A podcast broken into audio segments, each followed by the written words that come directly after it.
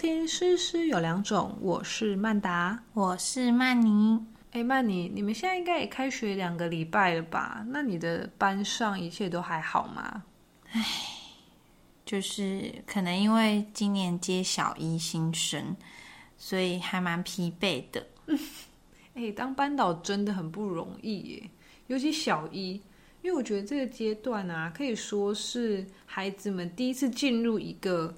整天的一个 routine，嗯，而且他的作息跟那时候我在幼儿园嘛，那个是非常不同的，就是一个从动物世界进入人类世界的一个转换人猿。对，然后他们这个时候小孩才终于知道他们是一个人类。没错，有时候他们还觉得自己是狗呢，对的。然后他们也处在一个似懂非懂的那种。拟人化的状态，对啊，他们第一次开始要进入一个有规矩、有制度的世界，没有错，没有错。嗯，那我们今天就来聊一聊与小一新生交手，还有他们的家长交手会遇到哪些没有社会化的举动吧。哎，曼妮，那看你这个已经快要被榨干的状态，开学其实也才两周左右，那你有遇到什么就是 Top One 最棘手的事件吗？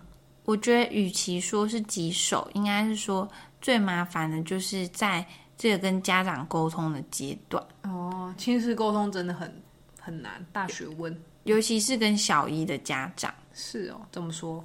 因为幼儿园是一个比较没有框架的教学方式，就比较欢乐啦。对，那进入小学就会有很多改变。嗯，那在跟家长的沟通就是会很需要家长的支持跟配合，对对。对，所以会要需要花很多时间跟家长沟通。那如果是对于一些已经小二、小三之类的，就是已经哦已经有所适应的家长，嗯，就还好，因为不只是小孩升小学需要适应，家长才是更需要适应。的，尤其是那种第一胎或是只有一个的子女，对，不是我在就是刻板印象。对，也不是偏见，但就是是经验，对，没错，纯粹经验。新手爸妈，嗯，有点可怕。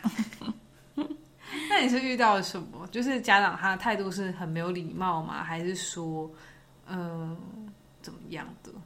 我自己的话是遇到，就是家长会真的就是什么都觉得小孩很棒棒。然后 会质疑，就是很多事情，比方说小孩在学校受一点小伤，他就会开始过度关心，然后或者是老师可能讲一句话，那小孩回家讲，家长就会很多的质疑，很多的疑问就要来问。我小孩很敏感，所以你的意思是这样吗？对。那如果小孩这样的话，你你不要凶他，根本就不是什么大事，对他故意的，家长就会过度。反应很过度，就是要跟你赖个几百回。对，你给我看那个也真的是很夸张哎，三天两头就要跟你打声招呼，好像我都不用上班一样。哎，对，就是每每隔两个小时就要传讯息给我。我觉得赖对于我们这种当老师的职业啊，嗯，是。很扣分的，对啊。可是你不要说赖，我真的有就是那个半天嘛，小朋友半天。那下午在开校务会议的时候，我已经跟家长说，不好意思，我现在会议中，他还是打来，直接打，对他直接打电话，这么急，我而且他一点都不急的事情哦。他是哦，嗯，对啊，这种就是会让人觉得，有时候会怎么讲，就是会觉得说，哎，那我现在到底一个班，我是在教家长。还在教小孩，对，就是其实与其说在这个阶段是在教育小孩，其实家长也蛮需要教育的。没错，没错。不过话又说回来，我觉得小一啊，其实还是会有很多让人百思不解的一些举动。真的，毕竟他们在人化的过程，应该是说，我觉得因为也还对小孩。不够了解，所以对他们的一些举动还没办法分析出他的模式。嗯，对啊，可能。嗯，像我们班就是会有那种才刚开学一周，就会有那种 A 把 B 的东西塞到 C 的书包里这种行为，恶作剧那种吗？对，然后他会自己跟我说，对我是故意的，小孩有时候会莫名的很诚实，对，想什么就说出来，然后他那时候回答我说，我还真的笑出来，因为他不知道故意的有什么错。对，而且他还讲的很大声，在全班面前，对我是故意的，我就你知道什么是故意的吗？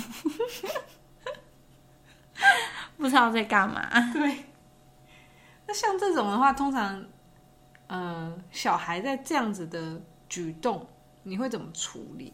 我就还是会先跟他说，就是肯定他的诚实，嗯，对，但是还是得跟他说这种事情不好，就是不要做。对对对，因为你第一次，所以你诚实，那老师就会原谅你，就跟同学道歉就好了。对，那同学如果原谅你就 OK，、但是如果下一次你又在做一样的事情，就算你诚实，大家也不一定会原谅你。对啦，嗯，对，没有错，我觉得还是要教。可是就像从那个发展学角度来看，就是很多呃研究也是说，其实，在小一这个阶段，他们呃人类的发展很多时候还没有建构出那么大的同理心。嗯，对，所以有时候他们就像你刚刚说的那个城市，搞不好他们真的就是觉得，对啊，这就是我有做的事情，但是他们还没有办法同理到说会造成 B and C 的困扰，这样。对，对于小学一年级来说，真的同理心还没有发现。对，就是真的真的看，有时候是看他们的发展的那个的早晚，所以个这这个部分也是跟老师说一下，有时候你的小孩他们真的其实不是故意的。对，anyway，但我还想问啊，像一般的那种公立学校啊，所谓特殊生的比例，你们班你们学校有吗？因为我记得我在我念书的那个年代啊，就还蛮强调一个就语词是融合教育，我不知道现在是还是不是这样这样说。嗯，就等于说就是不像以前早期，我们会把特殊生都拉出班级。我记得我小学的时候就有，他只有在很少的时候会回来。那时候那时候我们班的老师都把我跟他排在一起，可能觉得我就是一个充满爱心的好班长这样。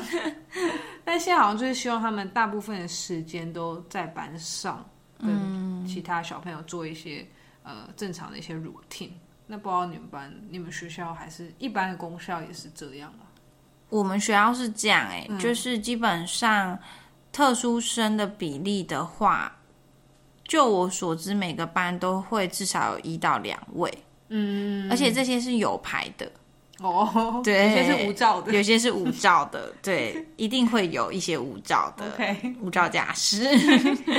对，那啊、呃这些至少这些有牌的这些明哲的特殊生，他们基本上还是跟大家一起行动。那可能就是会用一些像是早自习或者是一些阅读课的时间，会另外拉出来。那会针对他们需求，比方说人际关系或者是互动，再去多上一些课。嗯，那这些课我们被称为潜能班。哦，OK OK，了解这部分我还是真不知道。嗯，可是像你啊，你觉得说就是，嗯，这样子的状态啊，你会觉得在低年级会比较挑战吗？就是特殊生在班上，还是说如果高年级你会觉得比较难？以你就班导的一个角度，你要管就是一个班级经营啊，因为我因为我自己在设想，我就想说，就是在因为我刚刚讲到那个发展嘛，同理心，那小朋友在这个阶段是其实比较能够接受，还是说他们，因为他们可能也没有发现有什么不一样嘛，嗯，还是说其实他们是会觉已经已经察觉了什么这样？其实我觉得孩子都很敏感不管是小孩还是大孩，嗯嗯。就是他们其实还是很容易就会发现，嗯嗯嗯，就是不一样的地方。嗯嗯所以我觉得这个部分就是如何让这些特殊生融入班级，真的是老师需要下比较大的功夫，没错，对，才能让这些小孩有足够的同理心去接受跟这些比较特殊的孩子做相处。对，不过你说到就是特殊生，我觉得像就是接小一新班另一个最大的挑战应该就是在这个部分。对啊，我光想的我就觉得很不容易。因为如果是已知的，就是有牌特殊生，真的还好，因为这些家长也很清楚孩子的状况，哦，幼儿园就已经接受过了，嗯，但是会遇到非常多无牌的特殊生，那这些家长在就是面对小孩，他这些小孩可能在幼儿园的时候，家长就会觉得哦，就是。还小还小没有关系，比较活泼或是比较怎么样而已。对，可是以我们这些看过太多小孩的老师，嗯，我自己是觉得我一眼就是看得出来。而且就是说幼儿，因为你就像你刚刚讲的，幼儿园跟小学的那个衔作息什么都不一样，所以或许你们能看到的面相又更多。对，那如何让这些家长接受，就是是一件非常非常困难的事。因为大部分的家长没有办法接受自己的小孩是啊比较特殊的，对。那你要怎么让他们接受？然后啊又不要太刺激他们？嗯，对。因为大部分家长都会觉得啊他还小，他长大以后就会好，他只是怎么样而已。对，嗯，没错。那可能也许蛮多老师有发现，但是又怕。麻烦，嗯那之前可能没有告知家长，导致他们在升小学，因为小学就是一个开始要有制度的阶段。对，那这样子其实我们会真的需要花很多时间去做沟通。对，所以这个部分真的听起来对小一新生的导师来说是一个非常大的挑战。对啊，因为如果说你说到小三、小四了，其实家长一定都早有。心理准备了，或者是他们也知道，嗯，你没讲，他也觉得嗯怪怪的，你怎么会没发现？听一次两次，一年两年，对。那么听完这些，真的是对小一的班导感到非常的敬佩。哎，而且我想补充一点，毕竟对小朋友来说，上小一是一个非常大的里程碑，因为他们以前可以躺着睡嘛，而且睡很久，上课也会有一些什么坐地板或者小椅子，可是。跟你进小学之后的那个状态是完全不同的，真的，像是他们一开始就会很难适应，说上课不要离开位置啊，然后不要讲话，然后不要下课这件事，不要肚子饿就开始吼叫，我好饿，我好饿，他们真的会讲。哎，我们班到三年级都会。哎哎。所以，以上我们讲的这些，可能都是未来一两个月，嗯，小一新生的老师们可能会一直遇到的问题。真的是辛苦你们了。这一集的分享，希望大家会喜欢，也希望 能够帮助刚好是小一新手导师，或者是让你觉得有一点宽慰。没错，有些可能发生的问题，真的，我觉得如果可以透过这样子的一个聊天，让你们提早准备的话，会差很多。非常感谢你的收听，最后也希望你能花一点点时间帮我们打个五星评分，给我们一点鼓励。那我们下次见喽，拜拜。